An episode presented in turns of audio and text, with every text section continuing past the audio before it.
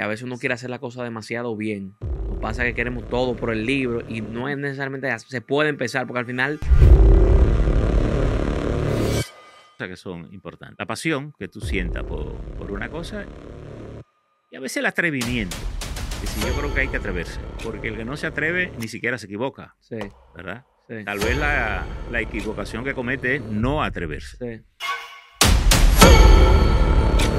Esa escasez de dinero nos ayudó mucho a sobrevivir esa primera etapa en la que no teníamos capital. Cuando sacamos la primera edición, yo tenía en la cuenta de banco creo que 2.500 pesos. Como nosotros hicimos esa conexión con la tecnología y pudimos ser un periódico muy innovador desde temprano, yo le digo, no hay nada de sorpresa, yo creo que la tecnología me ayudó a sobrevivir en esto, quedar tanto. Yo sentí como un alivio, Sí. ¿verdad? Él me dice, tú, tú me vas a dar un 10%. Más contento se puso ahí. Y lo otro, tú me lo vas a pagar en 18 meses. Perfecto. Hay que construirlo.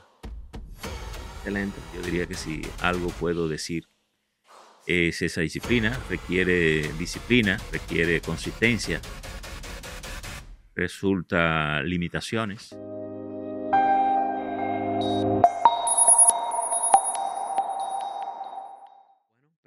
Damos gracias a Dios por permitirnos estar aquí. Hoy estamos desde la meca de, la- de los medios de comunicación de República Dominicana, mi casa y la casa de todos los dominicanos, el Nuevo Diario. Hoy estamos con un decano también de la comunicación, don Percio Maldonado. Muchísimas gracias por recibirnos el día de hoy. Bueno, Edu- Eduardo, es un placer para mí compartir contigo. ¿verdad? Muchísimas gracias, don Y sobre Percio. todo ver el ámbito de la nueva, de la nueva generación que está su- surgiendo en la comunicación, en la política, en la vida económica del país. Muchas gracias. Eh, como siempre nos gusta empezar por el principio. Nos gustaría saber en sus años más joven, si usted siempre quiso tener un periódico, si, si su área era más la comunicación. Eh, lo escuché ahorita detrás de cámara hablando un poco del derecho y demás, que, que habló, no sé si esa es su área. ¿Cómo, ¿Cómo era don Percio en los años de juventud, 17, 18 años? ¿Cuál era su visión?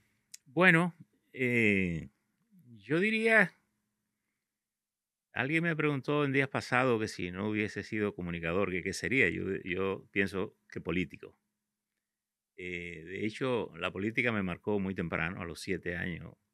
Ya un poco estuve involucrado en acontecimientos muy importantes de la vida, de la historia del país, como fueron el desembarco del 59 por la zona de eh, Estero Hondo y parte de ese movimiento militar y guerrillero, pues me tocó verlo siendo apenas un niño. Porque usted vivía allá.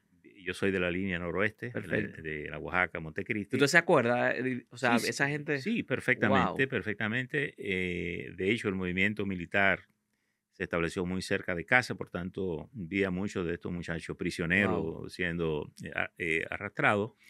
Y luego, como parte de todo ese movimiento, también, también fui testigo del, del surgimiento del 14 de junio, eh, que surge precisamente en la cabeza de, de Manolo, de Manolo Tavares Justo, que era de Montecristi. Y luego mi primera experiencia electoral la estuve en el 63 con el gobierno de Bosch y el Partido Revolucionario Dominicano, que representaban las primeras elecciones después de la dictadura. Pero usted era que Eh, activista. activista, furibundo. Usted tenía que seguro 15 pero años, te- 16 tenía años. 11 años. Ok, eh, 11 11 años. Obviamente que no podíamos votar, Sí. pero todos esos muchachos con todo el fervor Que eso no se ve hoy en eh, día. eh, no, pero quizá porque era otra época, uno, Sí. uno salía de, de una dictadura, sí. el desembarco del 59, eh, el 14 de junio, las primeras elecciones libres, y entonces todos nosotros, pequeños muchachos, pues andábamos con banderas agitando en favor de Bosch, y digamos que fue mi primera gran experiencia en la política. De manera que siempre tuve la idea de estar relacionado con, Ok. con la política y de hecho milité políticamente. Eh, luego, la medida que fui su- en el bachillerato, yo te diría que tuve mis primeros vínculos con la comunicación. ok. Tenía un amigo, Antonio Espinal, de Maos, y una vez estando nosotros en el bachillerato, se nos ocurrió hacer un periódico que le llamábamos LS, Liceo Secundario. Wow. Y básicamente lo que publicábamos ahí era noticia que tenía que ver con el movimiento estudiantil. Y entonces muy temprano, en Santiago, cuando vine a Santiago a hacer el bachillerato, ahí me vinculé con la comunicación porque entonces entré a trabajar en el periódico El Sol. Tenía 17 años. Ok.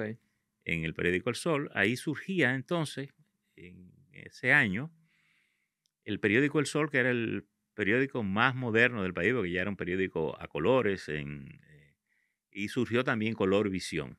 ¿Quién es el dueño del Sol? El, Sol era el doctor Bienvenido Corominas Pepín. Y tenía otros accionistas, pero básicamente él era el que lideraba esta, esta experiencia. El doctor Corominas ah, fue un emprendedor de muchas empresas, había sido director del periódico La Nación en la transición de la dictadura a la democracia en el gobierno de Bosch. Y bueno, eh, y con él comencé ahí y, bueno, y conocí a los primeros eh, periodistas, de don Armando Armanza, Juan José Ayuso, en fin, y digamos me vinculé con la comunicación allí. Y en el 73, estamos hablando de 1971, en, en febrero entré, el periódico surgió en enero, 26 de enero del 71, yo entré en febrero, un mes después. Y luego en el año 73 vinimos a Santo Domingo. El medio se trasladó a Santo Domingo, básicamente por razones económicas, pero tuvimos allí la cobertura del desembarco de Playa eh, Caracoles eh, todavía, que fue la presencia. ¿Usted estaba en qué área dentro del periódico? Yo estaba todavía en el área administrativa, en el área gerencial de, la, de, la, administración. No tenía un vínculo con la redacción ni con, ni con todo, pero por la misma manera en que el periódico se manejaba, tenía mucho vínculo con, con la dinámica de, digamos, del periodismo. Y, y, bueno, así me fui, así me fui eh, involucrando. De hecho, debo confesarte que mi inicio, mi ingreso a la universidad Autónoma Santo Domingo, era ser médico. Wow, oye eso. Eh, era ser médico. De hecho, mi, mi, hermana es médico. Tengo una hermana que es, médico, estudió ahí en la universidad también. Y la verdad es que entre ese deseo y militando, y militando políticamente, terminé en ciencias políticas, que fue lo que estudié en la Universidad Autónoma, y después me hice entonces eh, abogado. Qué bien. Y bueno, eh, trabajé en el periódico. Entonces, fue eh, derecho su... Básicamente ciencia política y derecho fue mi formación, digamos, académica. También estudié en Santiago a nivel técnico la contaduría. Perfecto. Hice luego, ya más adelante, un diplomado sobre, bastante integral a nivel profesional. sobre la relación dominico, dominico, dominico-europea. ¿Y por qué decidió la, la contaduría? Porque Bueno, lo hice como algo complementario mientras sí el bachillerato. Perfecto. Ah, en Santiago. Y, y, de hecho eso fue lo que me... Eso, fíjate, una cosa interesante. Eso fue lo que me unió a la comunicación. Porque yo entré al sol en el área administrativa. Increíble. Increíble. Entonces, bueno, eh, después, aquí ya en el 76, 77, el sol tuvo un proceso de transformación. Yo salí del sol eh, momentáneamente y regresé después. Y entonces ahí vinieron las elecciones del 78. Y nos tocó, desde el sol, asumir la vocería de la oposición contra Balaguer. Y, ¿Pero usted seguía en la administración o ya se había hecho? Yo seguía en la administración, pero por una situación que se dio en el sol, se había constituido una especie de comité ejecutivo informal, que era lo que dirigíamos el periódico, tanto en su contenido como en su, Muy joven en, su, en su parte gerencial. Sí. Y más en esa época tan delicada, además. Pero yo tenía, como tenía además militancia política, pues también tenía el interés por el tema. Y nosotros asumimos la, la vocería del, del, de la oposición que la, representaba el PRD contra, contra Balaguer. Y nosotros, en llegada más o menos al momento de las elecciones, teníamos siempre el temor del tema del fraude electoral. Entonces decidimos hacer una especie de centro de cómputos en el, en el periódico y me tocó a mí dirigirlo. Okay. Er, no tenían temor en ese momento de manejar ese tema, entonces vocería de la oposición y demás? Quizá, quizá en, esos primeros 12 años tan sangrientos. Quizá la temeridad de la, de la juventud nos ayudaba. Ok. ¿Verdad? Eh, y uno tenía el desafío, vigor eh, el vigor, eh, uno no tenía nada que perder, la pasión, el asunto. Y la cuestión es que asumimos esa, esa postura. El Sol tenía muchos corresponsales en ese momento en todo el territorio nacional. Convocamos a todos esos corresponsales y, y le instruimos porque el día de las elecciones, a los fines de rendir con el tiempo, nada más requeríamos de ello dos informaciones. ¿Cuánto sacaba el PRD? ¿Cuánto sacaba el Partido Reformista? Ninguna otra información nos interesaba. ¿Quién era senador? Ni nada de eso. Nada más la parte que tenía que ver con el conteo del voto a nivel presidencial, a los fines de que el corresponsal no se entretuviera.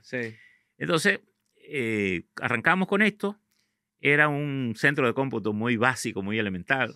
Una libreta columnar grande, una maquinita de sumar y el teléfono, que era lo que existía en la época.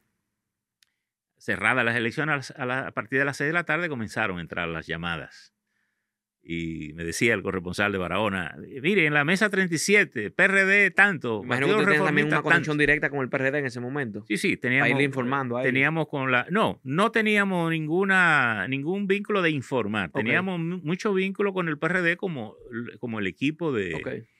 De, que encabezaba el grupo eh, opositor y además porque teníamos una relación de amistad y de cercanía con muchos de ellos pero no, pero era un trabajo independiente, totalmente fuera del partido. ¿Y ese tema de la vocería surgió porque, por usted o porque Don Bienvenido también era, se identificaba con el PRD en ese momento? No, ya el doctor Gormina no estaba ahí. Quien estaba, quien estaba en, frente al periódico era el doctor Víctor Livio Cedeño, que era el esposo de Ana Josefa Brea, que era la hija de, Brea Peña, que fue la persona que se, que se quedó con el sol, pero que no podía ser presidente porque él había sido accionista de la otra empresa que, se, que se había liquidado. Era básicamente un, un impedimento de carácter legal. Ya de hecho, Brea Peña había muerto. Había muerto en ese, en ese proceso. La cuestión es que nosotros, ese día, 16, a las 12 de la noche, cuando vamos llevando el cúmulo de datos y de cosas, eh, nos, nos, llama Pía Rodríguez, que era una de, las dos, de los dos periodistas que teníamos en la Junta, y nos informa que los militares acababan de interrumpir el conteo y que habían ocupado la Junta. Nosotros con el temor de que los militares, sabiendo la posición de nosotros y del periódico, lo que hicimos fue que sacamos todos los autos del, del, frente del periódico, cerramos los portones, apagamos todas las luces para dar la impresión que no había nadie allí. Y entonces en eso Juan Bolívar, que era el director del periódico, sale y me dice, Percio, ¿cómo va la cosa? Refiriéndose al, conteo. yo le digo, bueno, Juan, el cambio va. Oye, eso. Y Juan muy habilidosamente dice, ese es el título.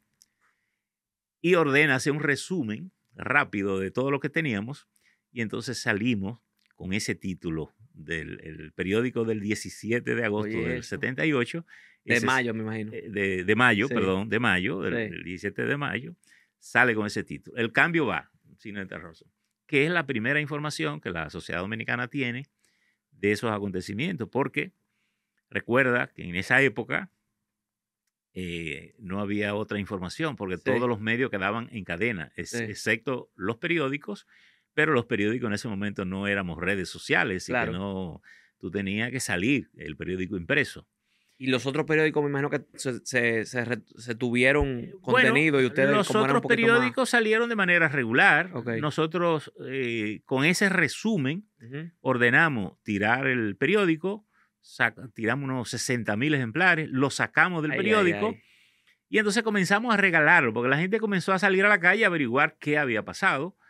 Y nosotros entonces lo que hicimos fue regalar el periódico para que la gente tuviera la información. coraje ustedes, porque en esa época, los, los, vendedores, que el periódico vendía eh, creo que a 10, a 10 centavos. Entonces comenzaron a cobrar un peso un poco eh, a especular con el periódico. Y esa es la primera información que tiene la sociedad dominicana sobre, esa, sobre esas elecciones. Eh, luego, a las 9 de la mañana, surge entonces el comunicado del Grupo de Santiago. Sí pidiendo respeto a la voluntad popular. Luego, alrededor de las 11 de la mañana o 10 de la mañana, lo hace Carlos Andrés Pérez de, Miraflores, en Venezuela. Y alrededor del mediodía o 11 de la mañana lo hace la Casa Blanca. El vocero de la Casa Blanca se refiere a las elecciones de República Dominicana y pide respeto a la voluntad popular. Es decir, que obviamente eso nos deja sumamente a, la, a la comunicación eh, surge el primer gobierno, después vienen todas las negociaciones que se hay para la parte política, viene el proceso de democratización del país. Y diría yo que don Antonio en eso fue muy, muy firme en cumplir con todo lo que se había prometido. El país cambió, casi yo diría que el 17 de agosto este país era diferente. ¿Cómo? En, en el orden colectivo, lo, el militar que te da una patada por nada tenía Sí. miedo meterse contigo el 17 de agosto. Increíble la- el Eh, tema de la psicología. Claro, porque había una línea de- del gobierno muy clara con eso. De hecho, el famoso decreto del presidente que se llevó en, en un decreto 24 de los Alto mando. 24 de los altos mandos, pues eso daba una señal muy clara. Sí. Eh, y yo creo que el país eh, colectivamente cambió eh, y, vinieron, y vino todo ese proceso. Luego nosotros, siguiendo las líneas del, la línea gerencial del periódico, vino el gobierno, surgió, tuvimos algunas diferencias con el- la dirección del Sol. No de carácter informativo, sino más bien de carácter gerencial, de lo que entendíamos que había que hacer para catapultar el periódico como uno de los principales diarios del país. No pudimos conciliar esto y tomamos la decisión luego de salir un grupo del periódico a fundar lo que es hoy el nuevo diario. ¿Y con qué recursos hacen ustedes el- ese primero nuevo diario? O sea, necesitaba mucho. como- bueno, todo es relativo en la vida, ¿verdad? Pero Bueno, hicimos como la abuelita Milagro, imagino que un, hacer, a- un, un san casi. hacer pan de la nada. ¿eh? No, fíjate que surgió algo interesante. Como parte de las contradicciones que se surgieron en el Sol, nosotros habíamos estado gestionando para el Sol po- potenciales inversionistas en el periódico. Y una vez teníamos más o menos arregladas las cosas, el doctor Cedeño no se atrevió a dar el paso. Y eso se quedó ahí. Y al producirse entonces nuestra salida, nosotros comenzamos a recontactar a esas personas que lo habíamos con- eh, eh, conquistado para el sol para que vinieran entonces con nosotros en un nuevo proyecto. Y ahí básicamente, más que dinero, surgió muchas voluntades que nos apoyaron. Por ejemplo, en el orden material, Alfa y Omega fue muy importante para nosotros porque tenía una editora Sí. en la que nosotros nos apoyamos para la primera, para los primeros trabajos. Nos prestó o nos dio o nos concedió dentro de los acuerdos que teníamos eh, una- un, pequeño, eh, un pequeño espacio en, en la azotea de- del edificio, que ahí montamos la redacción. Eh, teníamos el área de publicidad ahí también, en una oficinita, era como, bueno, ese escritorio, eh, digamos, es publicidad, todo el resto que, que tenía que un pequeño espacio era, era la redacción. Yo andaba con la oficina en, en el foro, en el carro, y nos reuníamos en la azotea al aire libre, en unos banquitos que teníamos ahí. Cuando teníamos algo de importancia, eh, Miguel Coco y Minerva eh, nos concedían su, su eh, oficina ahí mismo en Alfa Omega y yo nos reuníamos con las personas ahí. Hasta que después montamos, entonces conseguimos un departamento en la misma José Contreras próximo y ahí montamos el área administrativa. Eso es para todos los emprendedores, que a veces uno quiere hacer la cosa demasiado bien. Nos pasa que queremos todo por el libro y no es necesariamente. Se puede empezar, porque al final, a mí me pasa mucho, y se lo- me pasa con socios, con amigos y demás, eh, aconsejando y con- hablando en general. Al final el producto suyo era el periódico. Y si usted tenía como imprimir el periódico y tenía el, el talento, pues ya el- las, Sí. las pequeñeces de cómo, dónde iba a ir el escritorio y la oficina, pues se fue arreglando la carga en el camino. Yo creo que en todo proyecto hay dos cosas que son importantes. La pasión que tú sientas por, por una cosa y a veces el atrevimiento. Es decir, yo creo que hay que atreverse. Porque el que no se atreve ni siquiera se equivoca, Sí, ¿verdad? sí, Tal vez la, la equivocación que comete es no atreverse. sí. Y yo pienso que en todo proyecto hay, hay riesgos potenciales, hasta en la vida misma. Claro. Uno no sabe ni siquiera cuándo va a morir, a pesar de que la muerte es el, es el hecho más cierto que tiene todo, todo ser humano. Uno puede tener más trabajo en, en nacer que en morir. Eh, pero yo creo que hay que atreverse a hacer las cosas. Eh, y la gente que se atreve es la que definitivamente cambia, cambia las cosas. Eh, ¿Qué edad pero- usted tenía en ese momento? yo tenía 28, 29 Joven, años, bien creo. joven. Sí, bastante. La, la teníamos. Y quizá esa misma edad me permitía Claro. eh, ser Tener más atrevido coraje, porque, claro. porque no tenía nada, absolutamente nada que perder. No tenía familia, no tenía Claro. eh, más que, bueno, incluso hasta divertirme, ¿no? Desde el punto de vista de, lanzar un proyecto de, esta magnitud. En ese momento, ¿el negocio del periódico era vender el periódico o los, ya estaban llevados los anuncios porque la economía era pequeña? O Y, fíjate qué cosa interesante, y, y, esa pregunta es muy importante porque nos refiere a algo que he estado insistiendo mucho todavía en el día de hoy. Nosotros surgimos en el gobierno de don Antonio Guzmán Fernández. Era un gobierno muy respetuoso de la libertad de expresión y, y, con una política de, de, pauta publicitaria muy, muy inclusiva, es decir, eh, no tenía, es no tenía sesgo de, de, represión de nada. Y eso, a pesar de que nosotros, el grupo, pudiéramos decir por algunos vínculos que teníamos, por ejemplo, el ingeniero Pedro Bonilla, que fue el primer presidente, era el tesorero de la campaña del presidente Salvador Jorge Blanco. Eh, y en el PRD había muchos problemas internos. Y tal vez mucha gente del propio gobierno no veía con cierto recelo desde ese punto de vista. Lo que, lo que no era cierto, porque nosotros no teníamos ningún vínculo en el orden político así, sino teníamos una relación, bueno, yo conocía al doctor Salvador Jorge Blanco de, Santiago, porque él, él, era accionista del SOR también, pero, 500 eh, pesos, de esas 500 pesos, más bien en solidaridad con su amigo, que era el doctor Bienvenido Corominas Pepín. Y, y yo creo que eso nos ayudó mucho, esa escasez de dinero, nos ayudó mucho a sobrevivir esa primera etapa en la que no teníamos capital. Cuando sacamos la primera edición, yo tenía en la cuenta de banco creo que 2.500 pesos. Wow. Eh, y entonces lanzamos. Sí. Eh, parte de los compromisos que teníamos con Alfa y Omega era que, que yo se, los reconocíamos en acciones. Ok. Parte de su... O fue método, método creativo para, para emprender verdaderamente. Bueno, y eso ahora se usa hoy por hoy, pero tal vez en ese momento de hecho, mucho. Nuestras primeras inversiones fueron un reconocimiento de aporte industrial, lo que se llama de aporte industrial. Y yo recuerdo que un, día nos fuimos a la oficina del doctor Jotin Curi, que estaba allí en la, eh, por ahí cerca de, en una callecita paralela a la George Washington, que era, estaba su oficina de abogado. y nos pasamos casi un día con él ahí, construyendo el estatuto del periódico, donde se construía ese, donde se reconocía ese aporte industrial es decir, los inversionistas que venían reconocían que nosotros teníamos eh, un aporte, que había que reconocer un aporte por haber ideado el proyecto y teníamos además un poder de decisión en la asamblea de un 33%. Perfecto. Es decir, que si no importa el capital que tuviésemos, en una asamblea donde está el 100%, el 33% estaba en, en, de nosotros. Perfecto. que se hacía representar siempre por unos, por unos de nosotros. Eh, normalmente lo, hacía, lo hacíamos a, través eh, a través de Juan Bolívar, que a su vez era miembro del, del Consejo de Directores del periódico.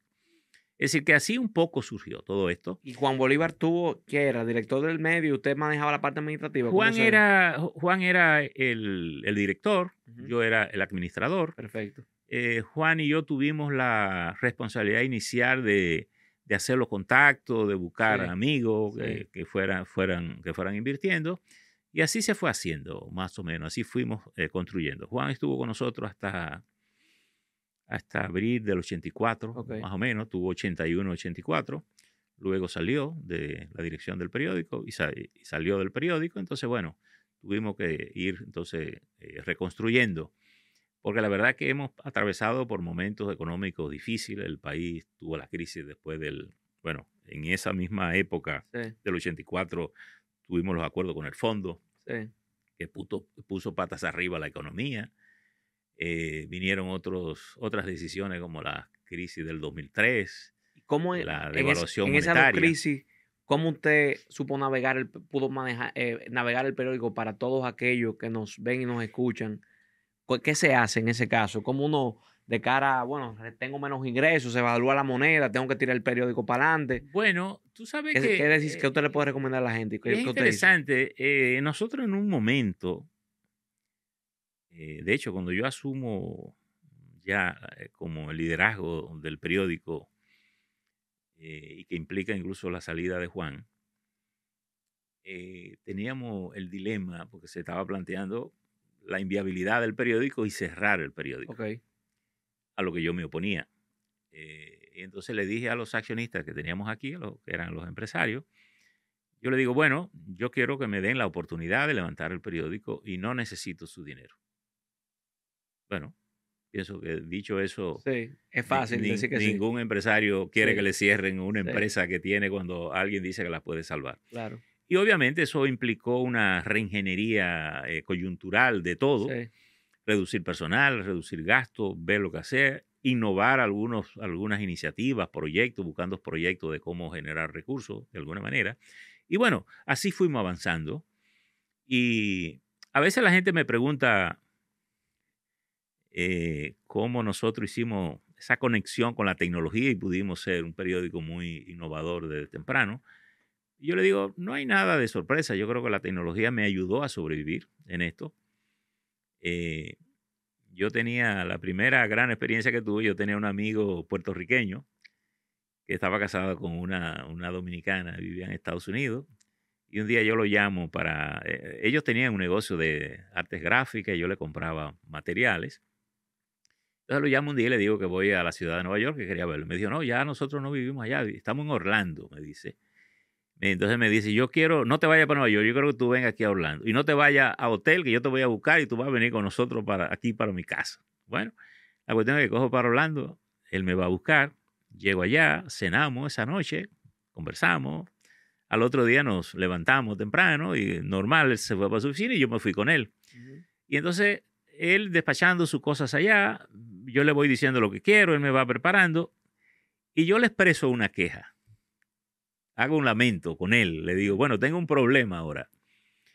Que tengo, tengo un equipo CompuGraphy, que era de la Harris Corporation. Eso era para editar el periódico. Para la composición del periódico.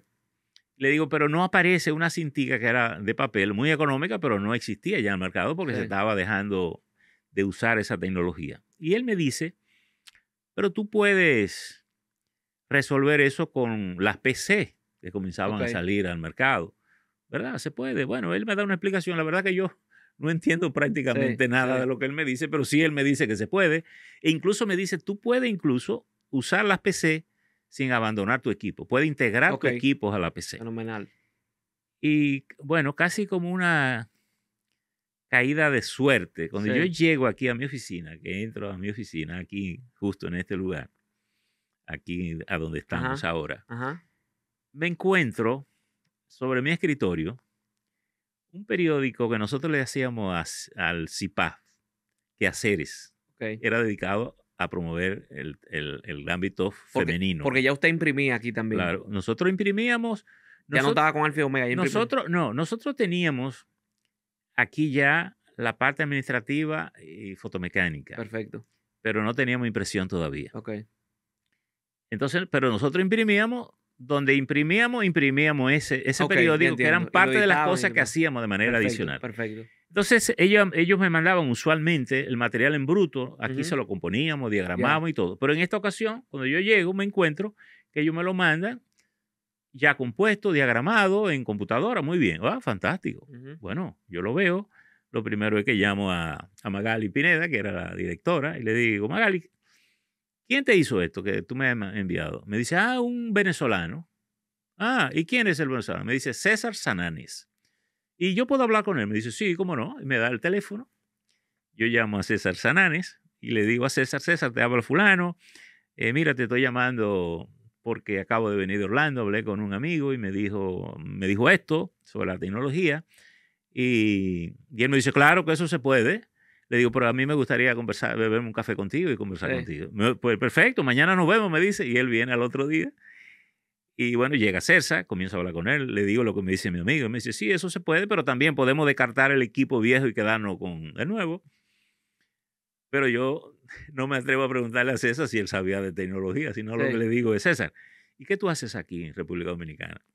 Entonces él me dice, bueno, vine a montarle un sistema de cómputo a, él, al grupo de León Jiménez. Yo dije, bueno, de eso tú sabes. Si, es León Jiménez, ya no te tengo que preguntar más, ¿verdad? Fue lo que pensé. Claro, claro. Y efectivamente arrancamos. Y él me ayudó a hacer esa transición. Y entonces, pero usted le había dicho a los socios que era sin recursos, ¿cómo, entonces ya cómo usted maneja esa parte de, bueno, esa inversión inicial. bueno, que imagino que era más alta porque sí, era, era más alta, pero me permitió conseguir un acuerdo con la gente que vendía la, ah, y me permitió ir haciendo. Financiarlo más o menos. Entonces lo fui haciendo. Eh, incluso el proceso me costó votar como la mitad del, del personal porque la gente se resistía a hacer el cambio. Okay de noche me armaban unos líos, eh, aquí terminaban haciendo la cosa a mano de nuevo. Eh? Eh, y, bueno, tuve que tomar la decisión de votar una cantidad de personas para poder ajustar el asunto. Obviamente tuve que recurrir entonces a gente más jóvenes, claro. muchachas. De hecho, encontré una niña que estudiaba ingeniería de informática, estaba en la universidad, la contacté, ella vino y me dijo, bueno, yo puedo ayudarlo hasta tal fecha porque estoy estudiando y, y mi prioridad es eso. Y efectivamente, ella vino por ese tiempo pero nos ayudó mucho a avanzar, avanzar con la tecnología. Eh, la última computadora, la última máquina de escribir la saqué de la redacción un día que entré y le dije, ¿qué hace esta máquina aquí? Me dice, no, que fulano eh, no sabe escribir en la computadora. Entonces le dije a uno, mira, llévate esa máquina y dile que hasta que no aprende la computadora, su columna no vuelve a salir. Ah, aprendió rápido. Entonces él iba en la computadora, escribía y decía, eh, Eduardo, ven, eh, grábame eso. Eh, Eduardo, ven, ponme un acento a eso. Pero finalmente logramos incorporar todo. Qué bueno. Y, yo diría que esa, eso fue lo que nos permitió a nosotros tener empatía con la tecnología y darnos cuenta que la tecnología, y, y, tal, y esto lo voy a decir porque veo que hay siempre la preocupación de que la tecnología quita empleo, la gente le tiene miedo, ahora lo tenemos con la, eh, con la inteligencia artificial y que se quita medio. Yo, para mí la tecnología ayuda a transformar el trabajo humano. De hecho, la tecnología es el producto de la capacidad humana. ¿Y en el 2003 qué, qué cambios tuvo que hacer de cara a para sobrevivir, para que el periódico sobreviviera? Igual, hacer ajuste, tuvimos que hacer ajuste. De hecho, en el 2003 fue más complicado porque ya teníamos nosotros deuda en los Estados Unidos por la que habíamos comprado una rotativa. Ya me costó la primera 48 mil dólares. Incluso esa tiene una historia interesante que a veces la digo y yo mismo me río. Porque un día yo recibo una oferta de, de con equipo entonces lo, miro y yo loco por conseguir mi propia rotativa.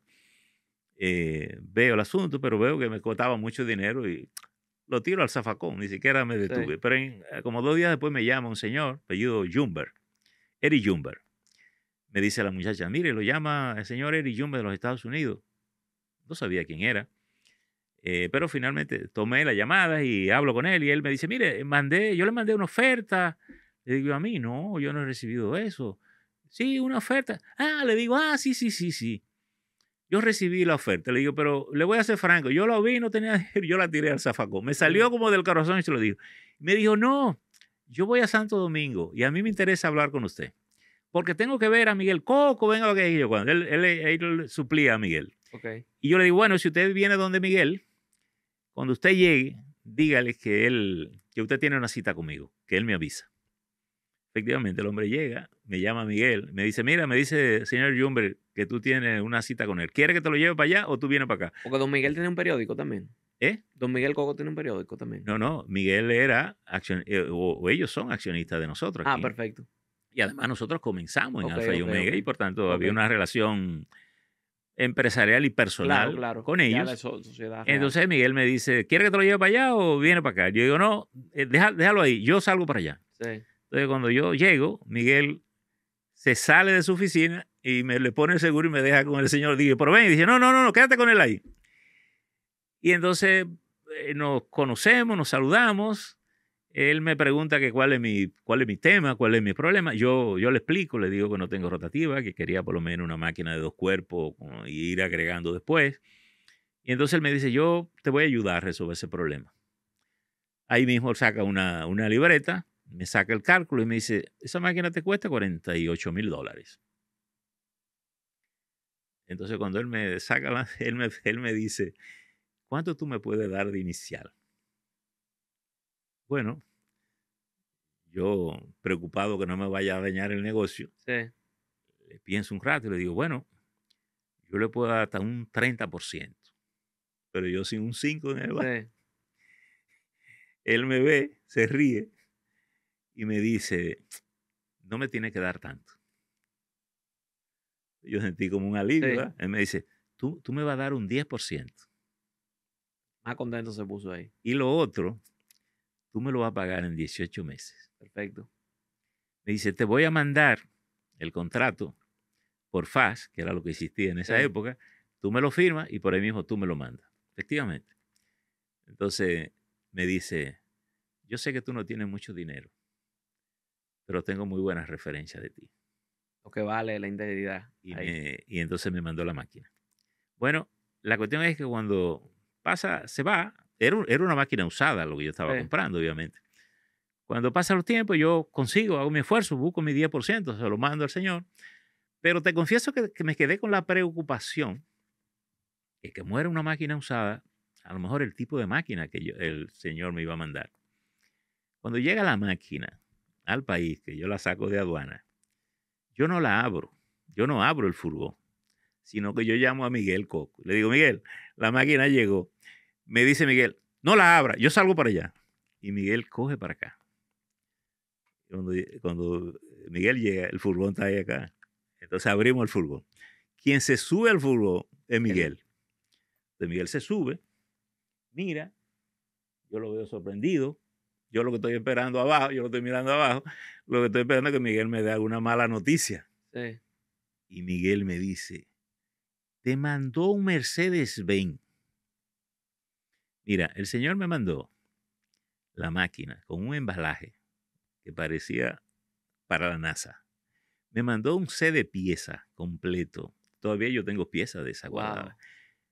Y tú te preguntas, ¿quién era el señor? El señor era, había sido el gerente general de la Harris Compographic, que era una empresa estadounidense del Estado y de los empresarios, que fabricaba las máquinas Harris. Cuando él sale pensionado de la empresa, él se dedicó a comprar en el mercado esas máquinas, a reconstruirlas y a venderlas. Por tanto, el señor tenía un respeto incuestionable claro. por esos equipos. Claro. Y bueno, la rotativa que tenemos ya es otra que le compramos a ellos mismos, después de esta. Y, y esto tiene mucho que ver con dos cosas. Toda esta historia que te he contado. La necesidad de que haya un Estado con una política pública de protección a los medios como un valor de la democracia. Sí y la necesidad de que hayan políticas claras de apoyo al emprendedurismo, que es la principal dificultad que tienen los emprendedores.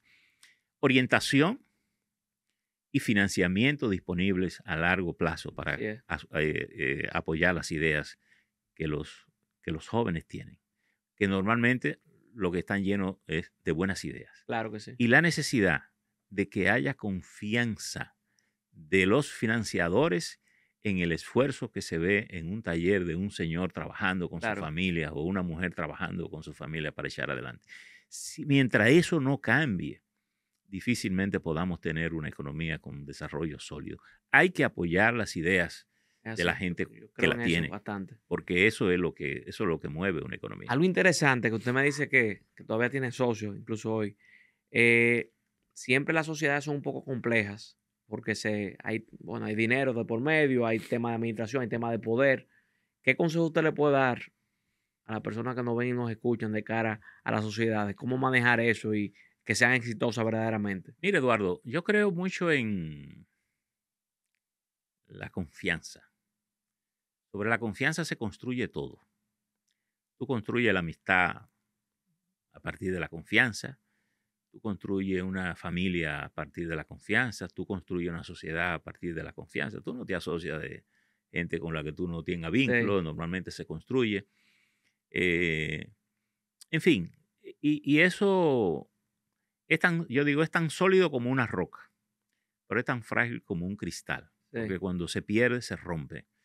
Eh, pasa en la vida, pasa en las empresas, pasa en los partidos políticos, pasa en, en todo tipo de sociedad de amistad, de la pareja, se rompen cuando eso cuando eso se quiebra, se pueden romper físicamente o emocionalmente, pero se rompen. No hay nada. Cuando, esa, cuando ese elemento falta, difícilmente una sociedad sobrevive con eh, firmeza. Puede convivir, pero eh, sobre la base de la desconfianza.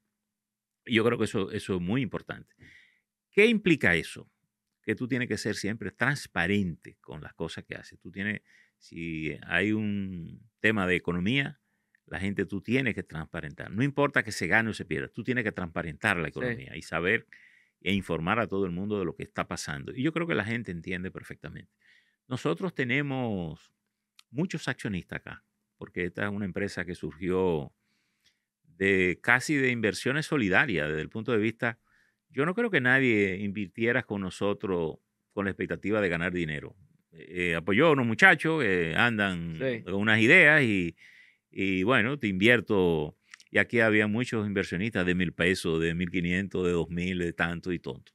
Y eran, eran? ¿Colaboradores del, e, Eran colaboradores, eran partidarios de una prensa más independiente, de una prensa que, que, no estuviese vinculados con los grandes eh, eh, grupos económicos, que garantizara mayor independencia, que diera voz a los sectores que no, que no tenían esa, esa posibilidad.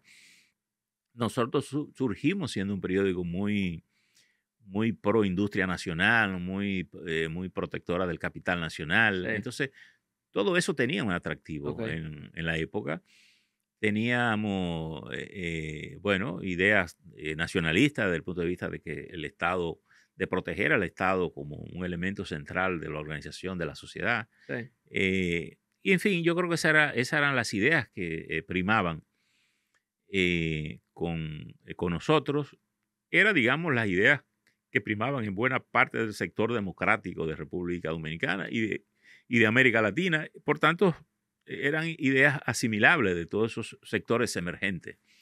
Eh, y por tanto, lo hicimos, incluso conseguimos pequeñas inversiones en grupos tradicionales de República Dominicana, pero que lo hacían como una manera de, vincularse con nosotros, de, de, dar apoyo a esas ideas, de no ser indiferente a, digamos, a esas ideas que surgían. Y yo diría que mi consejo es este. Toda sociedad tiene que ser basada en la confianza, en la transparencia de decirle a la gente. Y yo conservo todos, todos mis accionistas acá. Wow, qué bien. Todos los, todos los empleados nuestros fueron eh, y son accionistas actuales. Eh, no, no he tenido ninguna, ninguna decepción. Hemos recibido muchísimas ofertas de, compra, de, no quiere vender usted. de hacer mayoría. Y la única idea en la que no he pensado es en esa. Qué bueno. Eh, por tanto, porque pienso que le dije a uno los otros días que, imagínate yo, ¿qué voy a hacer yo con todo ese dinero? Estar sentado en mi casa en una mecedora como un musú. yo creo que eh, uno no, uno se va sin nada, llega sin nada y se va sin nada. Eh, y yo creo que lo que tiene sentido a la vida es servir, servir haciendo algo que tú creas que es útil a la sociedad. Eh, y al final todos tenemos más que lo que necesitamos para vivir. Amén, es así. Eh, y yo creo que la, lo que tú tienes que hacer es encontrar una armonía y hacer las cosas que te despierten pasión. Porque pienso que trabajar es tan malo que te apagan. Sí. Eh, y yo no creo que es ilegítimo que tú ganes dinero con lo que haces. Sí. Pero cuando solo tú lo hagas porque te pagan, yo, creo que es una vida infeliz. Sí. Eh, y creo mucho en mi, y mi, mi exhortación con las personas que trabajan conmigo, que están cerca. No importa que te paguen, siente una pasión siempre por las cosas que tú haces. Eh, porque al final tú no la haces para mí, tú, tú la haces por ti primero. Entonces, si algún consejo uno puede dar es eso. Eh, tampoco creo yo mucho en la en que tú para emprender un proyecto tienes que estar eh, full de dinero y esa cosa. Yo, confío más en algo, alguien con pasión con poco dinero que alguien con mucho dinero sin la pasión que despierte un esfuerzo, una, una voluntad. Eh, y yo la verdad que no sé si... Yo soy de la línea noroeste. Es una zona dura. Eh, mi familia ha estado vinculado con, con, la ganadería, con el hato. Es una zona que llueve poco. Yo digo siempre que en la línea noroeste celebramos el agua cuando, cuando llueve, sentimos una alegría, aunque dure poco la alegría, pero siempre se celebra. Y en la línea todo, hay que hacer, todo cuesta un poco más. Eh, por tanto, uno desarrolla una resistencia. Resiliencia también. y una resiliencia enorme. Eh, por tanto, yo creo que cuando la gente pierde, cuando la gente se acomoda demasiado, pierde capacidad de, ser feliz. Sí. porque, porque se complica muy fácil por cualquier cosa. Claro, claro. Y, yo pienso que ese es un punto importante. Eh, y esta es una observación que es válido para todo el mundo. Es como cuando tú tienes tus hijos. Tú, tú no puedes matarle el hambre a tus hijos. No importa lo que tú tengas. Pero si quieres darle todo, tal vez hasta lo que tú no tuviste, en vez de ayudarlo, lo daña. Entonces, yo creo que hay que encontrar ese punto. Y mira que es un punto difícil de encontrar, porque es como un registro virtual que tú no lo ves. Claro, claro. Pero tienes que entenderlo. Eh, es como cuando tú tiras la pelota eh, para el aire en el momento en que la tienes que tocar. Entonces, fíjate que la mayoría de la gente cuando a veces viene de situaciones de cierta escasez, trata de darle a los hijos lo que él cree que nunca ha tenido. Y yo creo que es un error. Eh, a la gente hay que dejarlo que tenga un poco de hambre, que sepa lo que cuestan las cosas. La gente tiene que tener sentido del valor de las cosas, porque como tú lo fortaleces. Una pregunta que le tengo, ¿algún momento ha tenido presión en los últimos 40 años, ya con el premio, 40 y tantos, sí, prácticamente 40 años cumplieron, 41? 42 años tenemos. Eh, presión del gobierno y cómo te ha manejado esa presión? Mira, nosotros, eh, la verdad es que hemos sentido poco esa posibilidad, porque nosotros hemos hecho poco caso a esa situación. He perdido mucho contrato de publicidad privada y pública. Y mi experiencia, y lo digo siempre, es que el sector privado a veces es más efectivo presionando que los propios gobiernos. Sí, eh, en mi experiencia es así a pesar de que la gente focaliza más al gobierno para hacerlo. Pero porque el gobierno, como no, a veces no es tan coherente, a lo mejor tú estás en una posición pública y tiene un conflicto conmigo, pero el otro que está en un asunto no tiene problemas más, tiene más problemas contigo que conmigo. entonces, entonces, no es tan coherente la posición del gobierno. Eh, y además la posición del gobierno no, normalmente se denuncia más fácil que el, que, el, que, el, mismo sector privado. Eh, pero nosotros siempre hemos tenido muy claro una cosa. Nosotros no recibimos publicidad para no hacer. Eh, por tanto, la publicidad que tiene, que nosotros recibimos, porque si tú entiendes que, merece tener una pauta publicitaria acá, eh, no, hemos sido, no hemos sido un periódico que dependa mucho tampoco de la publicidad comercial, privada, y a veces pública no tanto, por tanto, no tenemos demasiado cosa que perder en ese sentido. Hemos hecho un nicho de publicidad importante, que son de clientes pequeños que no tienen problema. Es más, a veces lo que te presiona para que tú digas más cosas que la que tú dices y no, no tienen problema de que te voy a quitar la publicidad porque te habían dicho tal cosa. Y, y, eso, digamos, ha sido una, una limitante económica, pero ha sido una fortaleza en nuestra línea editorial. Hemos tenido una cosa, sí, y, yo siempre digo que las instituciones que uno dirige se deben parecer a uno.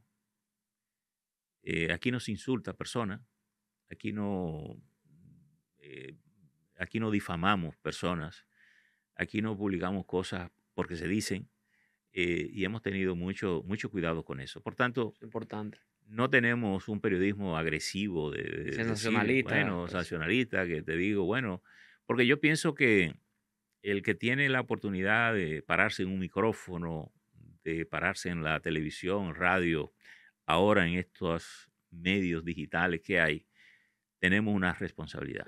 Y esa responsabilidad es de que entramos a los hogares sin pedirles permiso a la gente. Es verdad eso. Eh, y yo creo que ninguna persona eh, merece eh, recibir de nosotros una grosería a través de estos aparatos. Y desgraciadamente es algo que se ha proliferado mucho. Pero yo creo que una sociedad necesita ser protegida en sus valores. Una figura pública que construye una vida por años no merece que gratuitamente alguien la despoje de ese esfuerzo. Real eso. Porque tú te pasas años construyendo una imagen, la pierdes en segundos. Por tanto, yo creo que esas son situaciones que nosotros observamos desde el punto de vista ético. Claro que sí. Como medio. Por tanto, difícilmente un periódico como nosotros encuentre en el gobierno una posición. Y mira que encontramos muchas diferencias de posiciones. Sí. Pero hemos sido muy claros en plantear siempre nuestras ideas.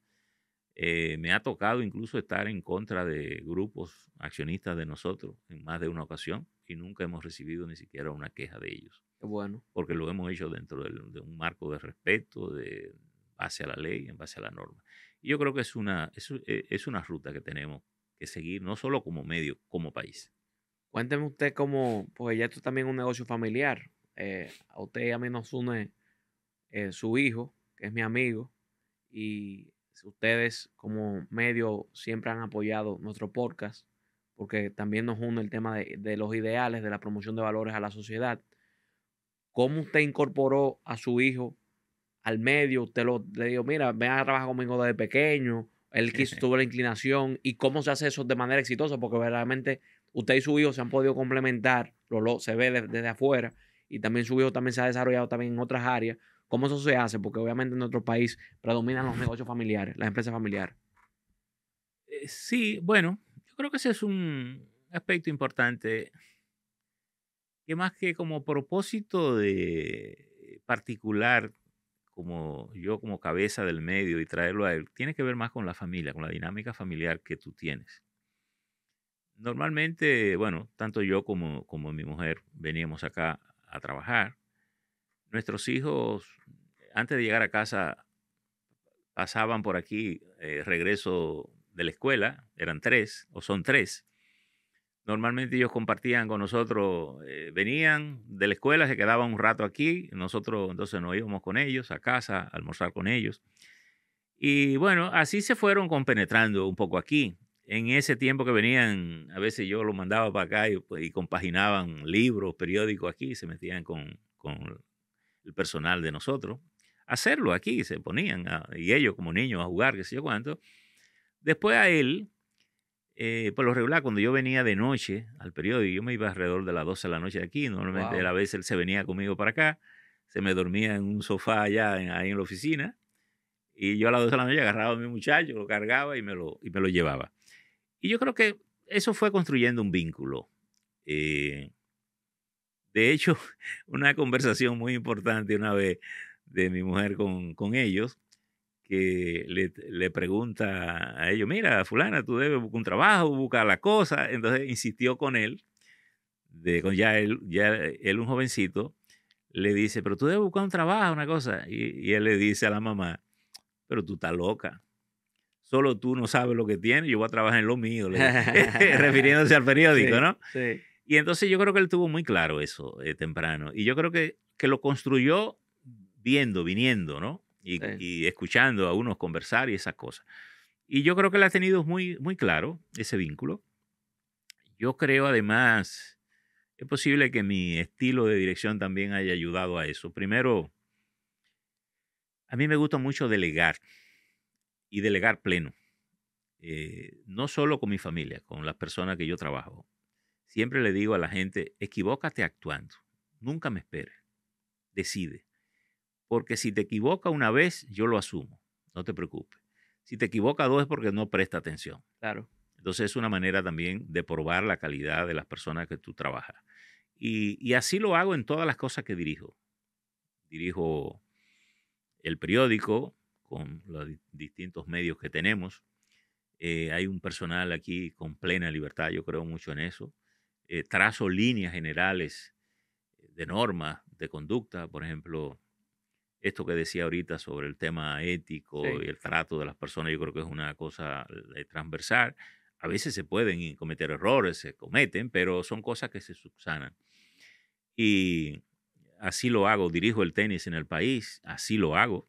Voy pocas veces a la federación, trabajo mucho más digital con ellos que en presencia y, y montamos montones de eventos internacionales y funciona bien, y eso funciona bien. Porque creo que la gente hay que ponerlo a que crezca. La gente crece en las cosas que hacen cuando tú le das la oportunidad. Dirijo el tenis en, en, la región, incluyendo México. Ah, no sabía. Y, y, también lo hago con un personal, bueno, parte de ello lo tengo en El Salvador, otro lo tengo en Costa Rica, otro lo tengo en Surinam, otro en México, otro en Honduras. Y con ellos trabajo virtualmente, hago reuniones periódicas con ellos y doy libertad. Me gusta que la gente se equivoque actuando.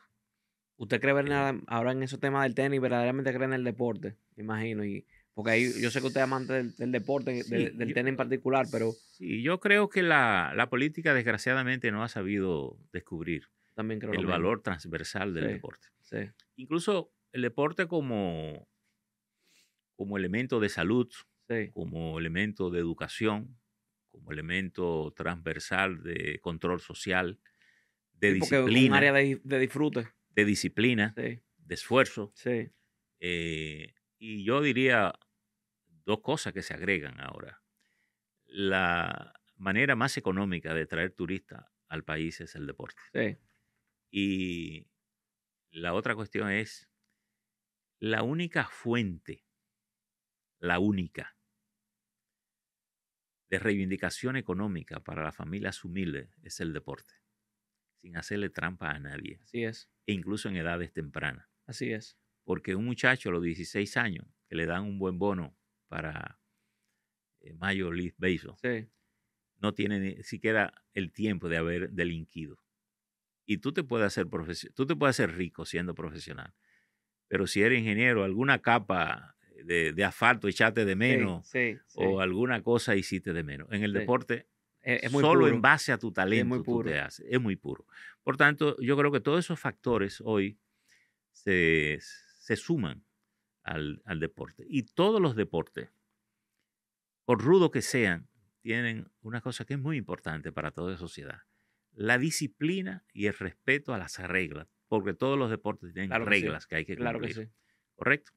En el caso del tenis, que dirijo, tal vez uno de los deportes más exigentes, tú no puedes ni siquiera cometer un exceso contra ti mismo en cancha, porque es un irrespeto al competidor y al público que te está mirando. Y todo eso se sanciona. Increíble. Es decir, que tú no puedes ni siquiera darte un raquetazo a ti mismo, o tú no puedes romper una raqueta en el piso eh, frustrado porque le diste una pelota y no lo pudiste meter. En tenis profesional todo eso se sanciona. es lo que llaman el, el, warning. Claro. Y el warning se paga, se cobra por dinero. Una pregunta. Eh, el estilo de gerencia suyo de delegación y demás, ¿usted es un lector? O sea, me refiero, ¿a usted le gusta leer muchos libros de temas de gerencia y de historia y demás? ¿O lo suyo es más empírico? Y de ser así, ¿qué libros lee? Yo leo un poco de todo. De todo. Y porque yo no, no me gusta especializarme en nada. Me gusta tener una cultura general. Sí. Me gusta la poesía, me gusta la literatura, me gusta el cuento, me gusta la historia. Eh, leo libros de orientación gerenciales.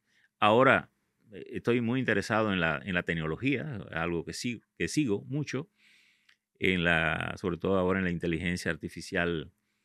He seguido las rutas de la inteligencia artificial, que siempre le digo a, en las conversaciones que vamos a las universidades con los, con los estudiantes que expresan preocupaciones. Y a propósito de que el Papa en estos días hizo una observación de carácter ético sobre la inteligencia artificial, le digo, mi conclusión es, el padre de la inteligencia eh, artificial es Alan Turing, que es el primer matemático y físico inglés que hizo, diseñó una hoja matemática programable. Sí y que se hizo incluso con el propósito de detectar los mensajes de los alemanes para atacar a Londres en la Segunda Guerra Mundial. Y ahí surgen la primera, la primera computadora, el intento de una computadora eh, tratando de descifrar esos mensajes. Pero eso estamos hablando del año 45, estamos ahora en el año 2000. Claro. Eh, y la inteligencia artificial es el producto de la inteligencia humana, es un algoritmo que alguien hace para que una máquina haga esto. Yo creo que la tecnología ayuda al trabajo humano. Esa es mi, esa es mi visión. Y como el Papa hizo esta observación de carácter ético, en todo hay que tener un sentido ético del uso. Porque el que descubrió el átomo y la energía nuclear no la hizo para matar personas. El que hizo el avión no lo hizo para matar personas. Sin embargo, una capacidad humana racional dijo, bueno, un avión cargado de pasajeros, cargado de combustible, estrellado en una torre es una bomba mortal, como fue el caso de los ataques del 11 de septiembre. Eh, el, disparo de, las dos bombas atómicas sobre, sobre Japón, no sé, la, esa energía nuclear no se hizo para matar personas, se hizo para generar una energía que luego se usó como una bomba destructora de la condición humana y material. Pero, eh, digamos, el uso ético eh, está en todo, es como nosotros. ¿Qué decimos por estos micrófonos? Claro que sí. Nuestro sentido del límite es lo que nos da ese sentido ético. Eh, ¿Qué hacemos con el recurso que tenemos? Si lo usamos para dañar o si lo usamos para ayudar a que la humanidad sea mejor. Por tanto, la tecnología, yo pienso que nos ayuda a este trabajo que hacemos en la comunicación. Si algo ha sido seriamente eh, afectado, transformado por la tecnología, ha sido la comunicación. Eh, pero creo que el, el, propio Estado, los propios Estados tienen en la tecnología un recurso valiosísimo, trascendente para ayudar a mejorar los servicios que ofrece a su población, porque al final la responsabilidad del Estado es brindar servicios a, su, población, organizarla, eh, superar el, trauma burocrático que yo digo que tiene a nuestros países agarrado por el cocote y no lo deja progresar, a pesar de que los gobiernos hablan de eh, burocracia cero, burocracia cero, pero cada burócrata se inventa una, una traba diferente. Eh, por tanto, yo creo que la, que la tecnología es un, es un tema de mucho interés para mí. Don Percy, una pregunta, eh, algo, porque es algo que no hemos tocado. Usted siempre estuvo en el lado administrativo, luego ya tiene que ocupar todo cuando sale Juan Bolívar, pero personalmente yo y muchos crecimos viéndolo usted en la televisión. ¿Cómo fue esa transición suya de nuevo ya de, de, atrás hacia adelante, el tema de comunicacional y que usted aprendió y qué puede decir? Porque sabemos que hay miles de dominicanos que les gusta obviamente el tema de los medios. Bueno, tú sabes que yo, eh, mi, formación no es, no es periodística. No. Mi formación es política y de derecho. Sí. Eh, yo iba mucho a la televisión como invitado y diría que tendría que reconocer eh, esas invitaciones a, a personajes que yo quiero mucho. El doctor Julio Jacín me llevaba mucho a su programa como opinante, a hablar de temas nacionales. Jackie Núñez de Risco, eh, doña Milagro de Cabral en una ocasión me invitó a que la acompañara en unas ausencias que ella tenía y yo iba a comentar temas nacionales. Eh, Ramón Núñez Ramírez hacía un programa con Uchi en el 9 y cuando Uchi no podía, él me invitaba a que lo ah, acompañara. Ah, qué bien. Eh, luego Freddy Berjagoico me invitaba mucho a su programa El Gordo a, tratar temas de la comunicación, de la prensa. Y yo diría que a mí me ayudaba la formación política, la formación de derecho y política, y además a estar vinculado con, con los medios. De hecho, cuando me propusieron eh, ir a un programa, eh, algo simpático aquí, un día Núñez, Ramón Núñez me dice, mira, a esta gente le gusta mucho como tú lo haces aquí, pero ellos, ellos dicen que te tendrías que quitar la barba. he usado barba todo el tiempo. De hecho, ni mi mujer ni mis hijos me han visto nunca sin, sin barba, que la he usado siempre. Y yo le digo, no, mi, barba no está en juego. Eh, porque la verdad es que no me interesaba la televisión como tal.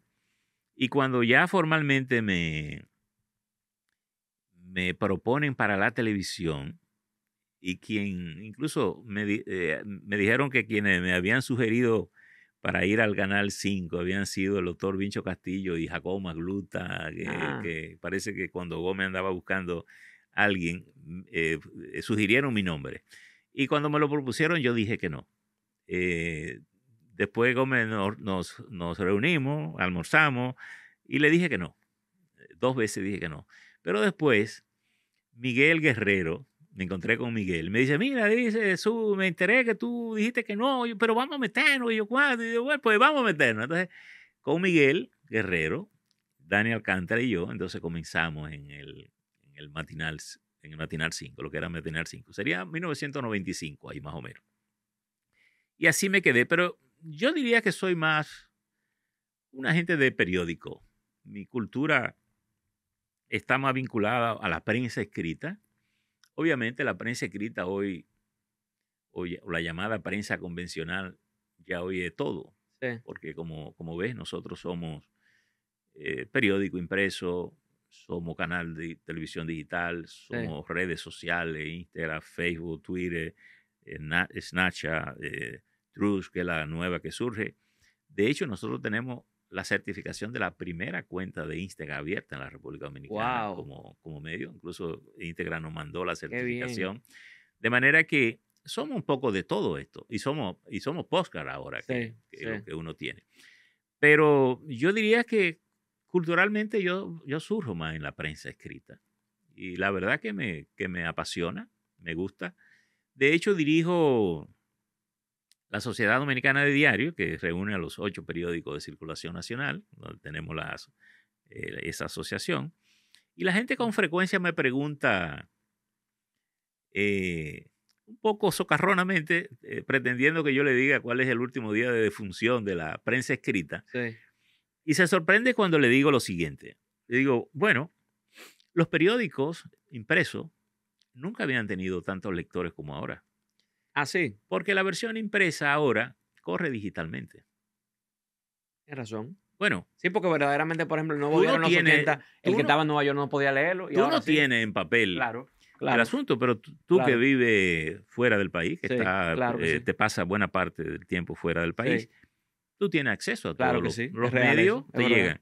Incluso con más facilidad ahora porque tú dices, cuando llueve posiblemente hay muchos periódicos que no llegan porque el canillita lo tira, se mojó el periódico, tú no lo puedes ver. Hoy te corre digitalmente la versión impresa. Porque fíjate un cambio importante que ha surgido en la industria. Cuando eh, hacíamos el periódico impreso, nosotros teníamos 24 horas para hacer un periódico. Sí. Por ejemplo, yo mandaba a un periodista a cubrir una actividad en el Congreso o en el Palacio, y él podía ir, cubría y se iba a su casa a comer. Y venía a las 5 de la tarde a redactar eso que él hizo en la mañana. Pero ya hoy eso cambió, porque él tiene que transmitirme, incito, desde el mismo lugar, en el mismo momento en que se está produciendo el hecho, porque esa información sube de una vez a la web y a las redes sociales. Entonces, se invirtió la cosa. Yo no tengo, ni ningún periódico del mundo tiene el espacio suficiente en un periódico impreso para colocar todo lo que tú has metido durante el día, que montones de noticias. ¿Qué es lo que tú haces? Al final, que sería ya horas de la noche, 3, 7 de la noche, 12 de la noche, que es más o menos la hora de cierre de un, de un periódico, salvo que no hayan situaciones excepcionales que tú tengas que esperar. Bueno, de todo eso que ha pasado ahí, tú determinas con tu equipo qué es lo más importante, qué es lo que finalmente tú le brindas Perfecto. a ese lector final que va a recibir esa versión impresa. Bien porque la reciba en papel o bien porque la reciba de manera digital esa 32 páginas diseñada como tú la, ves. La puedes recibir a través de la web, porque se cuelga en la web. La puedes recibir a través del, WhatsApp. Por las redes sociales también. Las redes sociales. O yo te la mando a ti, tú se la reproduce a, todo el grupo con que tú estás conectado. Por tanto, eh, eso es lo que ha cambiado en la, en la vida. Ha se ha invertido las cosas. Ya no es el periódico impreso el que determina la dinámica informativa. Es la versión cotidiana que tú haces en, tu, en tu edición digital, en tu, versión digital, que es, la que, es, la que, se convierte en la receptora claro. de toda esa dinámica cotidiana, nacional e internacional. Una pregunta, obviamente los medios de comunicación, usted le permiten un alcance prácticamente global. En la entrada vi fotos del Papa, me parece, creo que vi fotos del rey de España, presidentes, obviamente de aquí, también fuera. Por curiosidad, ¿quién, ¿quién, ha sido la persona que más le ha llamado la atención que usted ha conocido? Que, alguien tal vez interesante, alguien tal vez qué sé yo, ¿quién, quién, usted también con, por su inquietud de, la ciencia política y demás, ¿quién ha sido la persona más interesante que usted ha conocido? Puede ser nacional o internacional. Bueno, nacional, el profesor Juan Bosch, Balaguer, el doctor José Francisco Peña Gómez, digamos, de la parte política, ¿no? Y de esos tres, ¿cuál, cuál, ¿con cuál usted se Don Antonio Guzmán Fernández, Salvador eh, Jorge Blanco, Leonel Fernández, Danilo Medina, eh, Jacobo Magluta, en fin. Eh, dice, de todas de esas personas. ¿Cuál es el que más tal vez le llama la atención por X y Z? Tal vez por su manejo, aunque tal vez no comparta el tema de las ideas con esa persona en particular. qué sé yo, tal vez algo más personal per se. Bueno, en el orden personal yo tuve una relación muy cercana con el profesor Bosch. Ok. Eh, porque Bosch era, ejerció la política eh, un poco en el, ejerciendo su condición de profesor. Parecía más ah, que un político o un profesor. Siempre era un, eh, un consejero. Siempre tenía una solución a los temas. de hecho, tal vez no le hicimos caso durante mucho tiempo con la industria del oro, que lo, que lo vivía recomendando ah, siempre, de que no se exportara el oro en lingotes, sino que se desarrollara una industria, eh, asociada al turismo para que la gente viniera. Y nunca le hicimos caso y bueno, ya tú recuerdas que quebramos la primera parte de la industria del oro, posiblemente. Es el país que tiene ese, ese récord alguna vez. Eh, y no le hicimos caso. Eh, con el doctor José Francisco Peña Gómez estuve muy cercano, teníamos una relación muy cercana. De hecho, con él viajé a Cuba, conocí a Fidel Castro, personaje sumamente interesante. ¿Qué tal él? Impresionante, un conversador eh, y, un conocedor muy activo. Sí. con el presidente Fernández he tenido una, una, relación también cercana, fuera de la política incluso. Eh, mis hijos y sus hijos estudiaron juntos y teníamos, eh, viaje, hice muchos viajes con él y conversábamos mucho de, política, de estados y, y, con todos ellos tal vez tuve la, la suerte de, no tener eh, filtro. Sí, pero más que filtros condicionantes de militancia, porque de ninguno fui militante. Claro porque tú sabes que, bueno, si tú eres líder político y yo soy militante de tu partido, yo te respeto. No, con ninguno. Y con Balaguer tuve también eh, una, no, no, una cercanía, porque no, por generacionalmente no éramos, él era, él era incluso amigo de mi abuelo, pero con Balaguer lo conocí, con Balaguer lo conocí más y lo traté más en la crisis del, del 90. Ok. Donde él se interesó por unos editoriales que yo estaba escribiendo en esa época, en la que estaba proponiendo un, plan de gobierno común para los partidos que llegaran a ah, gobernar en base a cinco puntos básicos que tenía que ver con la educación, la salud, el desarrollo de la economía. Y luego vino la crisis del, 90, que, bueno, daba trabajo conseguir un galón de gasolina, y él se interesó en, en conocer mi opinión de, esa crisis, me invitó a su despacho y yo, y yo lo fui a visitar y tuvimos una, una conversación. Incluso ahí, eh, a propósito de la pregunta que tú me hacías, lo difícil que es mantener un periódico, él me dice en un, en un momento, me dice, eh, me dijo, siempre leo su periódico porque usted trae cosas que los otros no traen, me dice. Me dice, pero es una incógnita cómo usted mantiene ese periódico. Y yo le dije, bueno, presidente, no hay incógnita. Yo lo que hago es ir al periódico todos los días como usted viene a Palacio, ¿no? Y él se ríe. Y entonces me preguntó, ¿y tú cuadras? y entonces le dije, bueno, a veces se cuadra, a veces no. Cuando no se cuadra hay que buscar cómo. Y entonces me preguntó tres veces a lo largo de la conversación. El viejo no soltaba, pero tú cuadras, ¿no?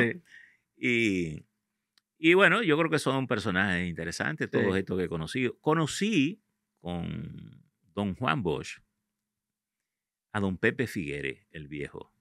En Nicaragua lo conocí, pero yo fui invitado por el Frente Sandinista en el 84 para el anuncio de las primeras elecciones que el Frente Sandinista convocaba. Entonces allí se confluyeron una serie de líderes políticos, entre ellos don Juan Bosch, Peña Gómez, los líderes mexicanos, eh, muchos líderes de América Latina, y don Pepe Figuere, el viejo. Y ahí, que era muy amigo de, de don Juan Bosch. Sí. Eh, acuérdate que tenía una escuela de formación política donde todo ese liderazgo de América Latina, doña Milagro Ortiz Bosch, Juan Bosch, Euclides Gutiérrez, todos esos líderes se formaban Formaron. en Costa Rica como parte del exilio de República eh, Dominicana y Venezuela. Y entonces ahí conocí a don Pepe, don Juan me lo, me lo presentó. Tuve la oportunidad después de viajar con ambos hacia Costa Rica y por un Sí. accidente en el aeropuerto tuvimos que quedarnos una semana y pico en Costa Rica porque el avión no podía salir, avión, eh, por un carguero que se había accidentado en el aeropuerto eh, de Costa Rica y tuvimos que quedarnos como una semana en Costa Rica, porque don Juan además se negó a venir por, por Estados Unidos. Dijo que no pisaba suelo americano y echó un discurso patriótico allí. Y bueno, y teníamos entonces que esperar a Iberia, que viajaba dos veces por semana, vía, vía eh, Panamá. Panamá. Venía martes y jueves. Eh, de manera que esos son muchos de los personajes que es conocido. Y yo creo que cada quien tiene su parte eh, interesante. Qué bien. Eh, con todos pude conversar muchas cosas, muchas veces, en diálogos muy francos, libres. Y por eso te digo, sin el condicionante de Sí. ser militante y por tanto no tenía más que, más que, más que el respeto. Don Juan venía mucho aquí, nos visitaba mucho cuando él tenía su oficina ahí en la César Nicolás Penso. Ok. Eh, nos traía algunos artículos y, y obviamente con ese artículo había que tener el cuidado de, hasta que eso no saliera impreso, uno estaba pendiente a ese artículo, dada la categoría Claro. de escritor. Era un, era un persecutor de talento imp- importante en Ah, la sí. política, sí. Normalmente me llamaba con cierta frecuencia a indagar quiénes eran los autores de ciertos artículos que leían. Él lo, él lo leía y les resultaba interesante. Eh, en algunas ocasiones me decía, dile que escribe muy bien o le daba un mensaje, pero en otras ocasiones me decía, tú tienes el teléfono de él.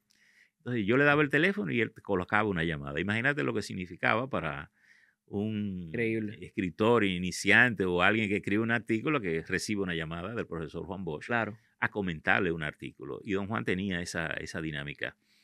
Eh, y él venía, por ejemplo, aquí, me decía, mira, salió un artículo de, de Eduardo en tal fecha. Y yo dije, pero ¿ustedes recuerdan la fecha?